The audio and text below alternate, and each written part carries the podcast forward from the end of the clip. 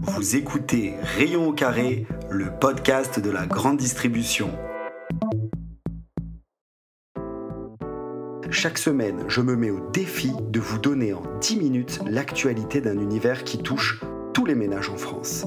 Je veux bien sûr parler de la grande distribution. Alors que vous soyez du côté fournisseur ou du côté distributeur, vous trouverez ici des éléments pour partager et co-construire dans ce monde dicté par le consommateur et son portefeuille. Bonjour à tous et bienvenue dans cette 23e semaine d'actualité de la grande distribution. On va démarrer par l'actualité qui donne des sueurs froides à toute la grande distribution. Je veux bien sûr parler des parts de marché.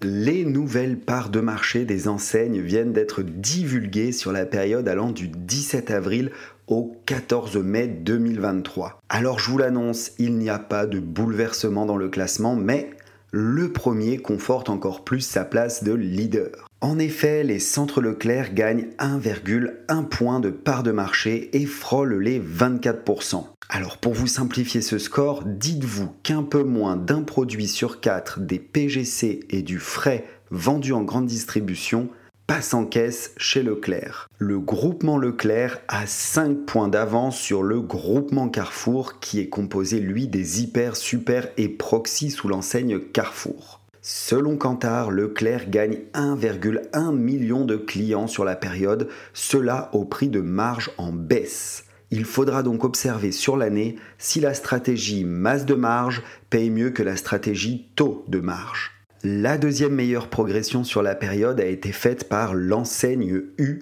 qui depuis quelques semaines communique sur une image prix. Cela permet à Système U de grappiller 0,5 points de part de marché, soit 500 000 clients à ses concurrents. Lidl, lui, chip aussi 500 000 clients à ses concurrents en gagnant donc ses fameux 0,5 points de part de marché et se hisse à 8,2% de part de marché et reste la cinquième enseigne de France. La seconde enseigne de France, Intermarché, elle recule de 0,1 point sur la période, mais garde tout de même 3,1 points de plus que l'enseigne U avec 14,1% de part de marché en France.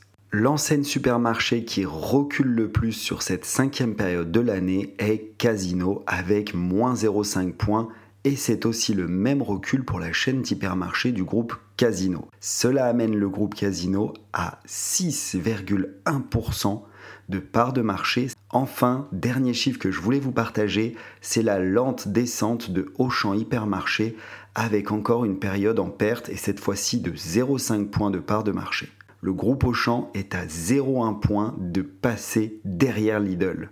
Pour avoir une lecture de toutes les enseignes, vous retrouverez une infographie claire sur le site d'Olivier Dauvert. Notre deuxième sujet revient sur une actualité de la semaine dernière, le PDG de Casino en garde à vue. Nous nous sommes quittés là-dessus la semaine dernière. Jean-Charles Naori, le PDG du groupe Casino, a été entendu jeudi dernier par la brigade financière dans le cadre d'une enquête du parquet national financier. Le journal Le Monde rapporte qu'à la suite de l'audition, aucune charge n'a été retenue à ce stade des investigations contre Jean-Charles Naori. Toutefois, le parquet national financier a confirmé au monde la poursuite des investigations en enquête préliminaire. Pour rappel, en février 2020, une enquête préliminaire a été ouverte par le parquet national financier sur le groupe Casino pour manipulation de cours en bande organisée, corruption privée active et passive et délit d'initiés commis courant 2018 et 2019. Cela ne rend pas service à l'image de l'entreprise stéphanoise Casino qui est sous pression de ses créanciers pour le remboursement de sa dette de plus de 6,4 milliards d'euros. On reste avec le groupe Casino pour ce troisième sujet puisque nous allons parler du fait que Teract met un terme aux discussions. Si vous me suivez chaque semaine, vous savez que le groupe Casino est en discussion avec Teract dans le but de trouver un accord qui permettrait de renflouer les caisses du groupe Casino.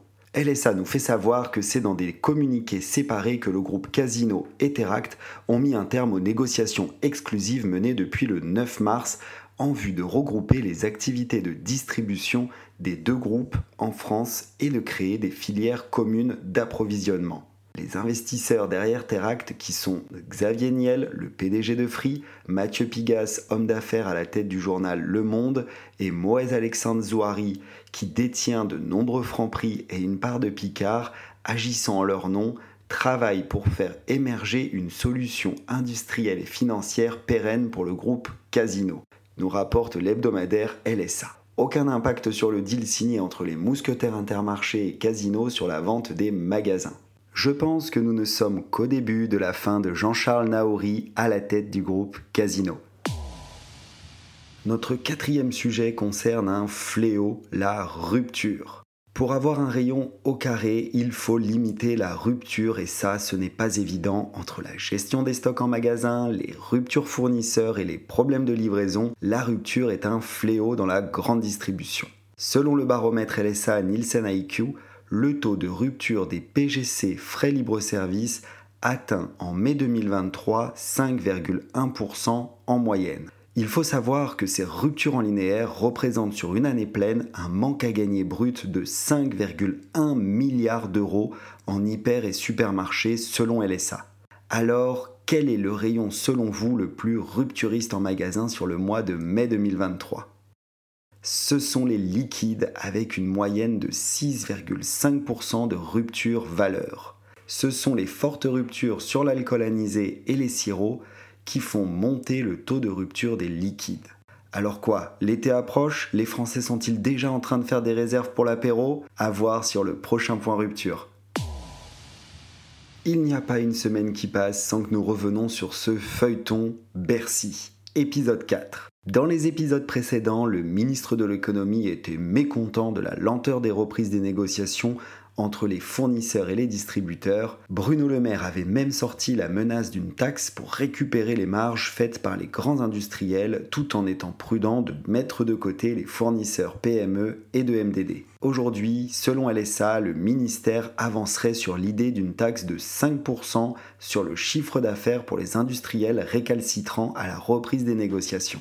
LSA nous le rappelle, et vous le savez maintenant, il y a le petit astérix qui dit que le fournisseur doit avoir signé des accords avec une augmentation minimum de 10% en mars 2023 et qu'une baisse de ses coûts de production d'au moins 20% doit avoir eu lieu depuis le 1er mars 2023 aussi.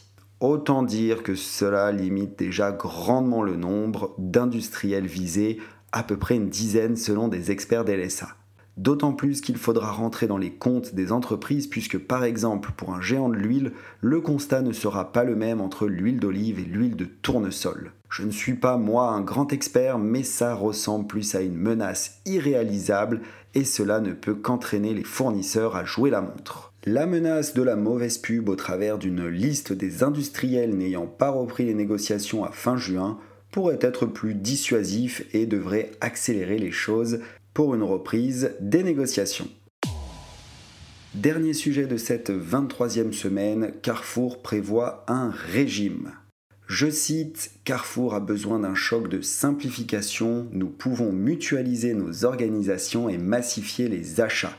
C'est ce qu'a dit Alexandre Bompard, le PDG du groupe Carrefour, dans l'annonce de son plan pour 2026. D'ici à la fin de l'année, pense le syndicat CFDT, il y aura un plan de réduction des effectifs en France. D'après LSA, ce serait moins d'un millier de personnes et les réductions porteront sur tous les sièges situés en France. Les échos nous donnent le nombre de collaborateurs en France du groupe Carrefour qui emploie environ 85 000 salariés et plus de 100 000 en comptant les magasins franchisés. Quelques 10% des effectifs intégrés travaillent dans l'un des trois sièges tricolores du groupe à Massy et Évry dans l'Essonne et à Mondeville dans le Calvados, soit plus de 8000 personnes. Carrefour est le seul intégré qui arrive encore à tenir tête en France au réseau d'indépendants dans les parts de marché. Ceci malgré le fait qu'il ne cherche pas à jouer sur des marges faibles. Il ne serait pas surprenant que des grèves dans le groupe viennent perturber les plans d'Alexandre Bompard.